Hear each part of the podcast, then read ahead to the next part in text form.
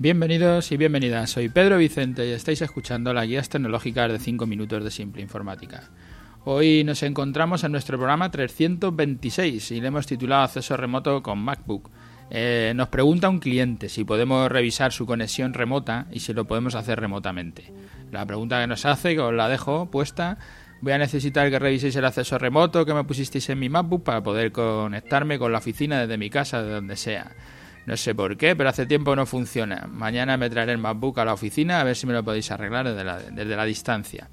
Hoy saco esta pregunta para hablar de los dos temas que, que, hace, que uno es la propia solución de conexión remota con la oficina desde el Mac o desde un PC y la otra es la reparación de este tipo de averías en remoto sin necesidad de que un técnico se pase por, por casa del cliente, por la oficina. Lo primero es que a lo largo de, los años he recibido consultas sobre la dificultad de conectar ordenadores Apple en remoto y aunque muchas veces me oigáis defender los PC sobre los Apple por distintas razones, esta, la de la conexión remota, no es una de las, de, de las razones por las que yo podía decir que era mejor tener un Mac que un PC porque se puede hacer perfectamente desde los Mac.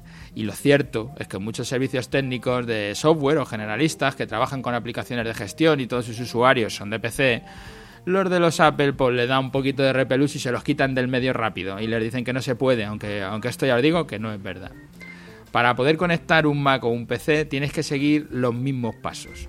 Lo primero que vamos a hacer es configurar el router de tu oficina o de tu lugar de trabajo para que acepte las conexiones externas, para que cuando se le haga una llamada, para que cuando alguien se comunique con el router, lo, con el router lo acepte y lo pase para adentro, para, la red, y te lleve hasta el destino que elijas, un servidor, una impresora, otro ordenador, una NAS, lo que necesites controlar desde fuera de tu oficina o del lugar de trabajo configurar el dispositivo al que llegas para que acepte la conexión con el usuario que se conecta, de la misma manera que si lo hicieras por una red interna. O sea, si tú a lo que estás accediendo es a una impresora, pues ella tendrá que tener los drivers, tendrá que ser capaz de, conectarse con un Mac. O si vas a llegar a un servidor, pues habrá que configurar ese servidor para que se pueda conectar con un Mac, pero también para que se pueda conectar con cualquier ordenador, para que permita que accedan los usuarios o con una NAS, con lo que sea.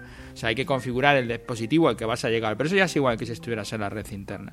Y configurar el dispositivo, el que hace la, petición, en este caso el ordenador del cliente, su MacBook, que nos dice que, que es el que va a hacer la, esa petición, esa llamada, con los drivers necesarios. Por ejemplo, si fuera a imprimir en la impresora, pues con un driver de esa impresora para que pueda imprimir sobre la impresora, igual que si la tuviera delante.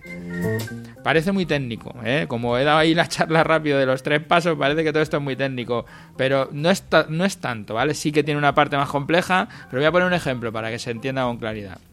En este caso, nuestro cliente lo que quiere es conectarse con la oficina desde cualquier parte para controlar otro ordenador, en este caso es un PC, en el que se ejecutan aplicaciones que no corren en Mac, que no pueden correr en Mac porque la aplicación solo corre en PC, y para tener acceso a ciertos ficheros que solo guarda en este equipo, más el tema de la impresora. Esas son digamos, las tres cosas que quiere. Controlar el PC para una aplicación concreta, acceder a algunos ficheros y poder imprimir en la impresora.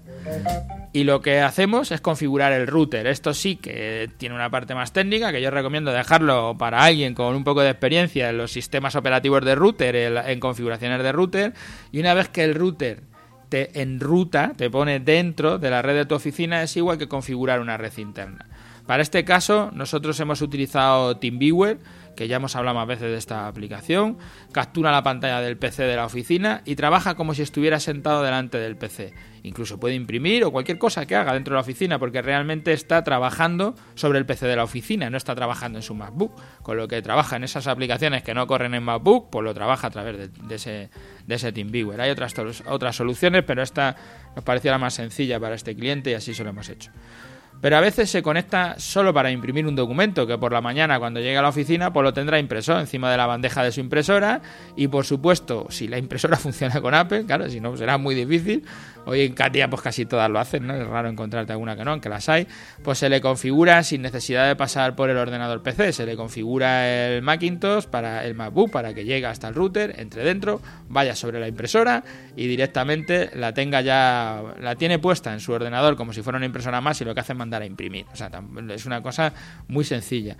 Y por último, como le ocurre a este cliente, si le da un fallo toda esta configuración, que te puede pasar, siempre hay cosas que ocurren, pues eh, suele ser algún pequeño problema de configuración y eso con un soporte remoto, también con TeamViewer, que es el que utilizamos nosotros para soporte, que el técnico de aquí tiene un PC o tiene un Mac o tenga lo que tenga, se conecta sobre el Mac del cliente, sobre ese MacBook, se lo va a reconfigurar, lo que tenga que hacerle, y, le deja funcionando. Y da igual que sea un Mac o un PC. Eh, lo que quería decir es que los Mac no son complicados de usar remotamente, por mucho que haya gente diciendo que sí, sino todo lo contrario, seguramente son de los primeros que hicieron las comunicaciones y funcionan bien y se puede conectar uno a la oficina sin ningún problema, usar PCs, usar lo que sea. Y cuando tienes un problema con el soporte técnico, el soporte técnico te atiende igual, sea un Mac o sea un PC. Por lo menos nosotros, no tenemos ningún problema.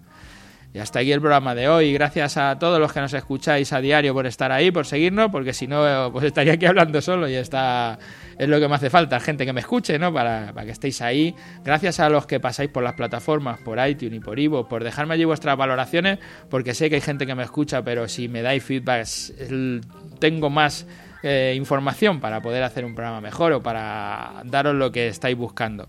Y como siempre os digo, cualquier cosa que queráis saber en nuestro formulario de contacto en simpleinformática.es, allí me podéis hacer cualquier pregunta y os las contestaré pues a través de podcast o la contestaré a través de correo electrónico. Gracias y hasta el martes que viene.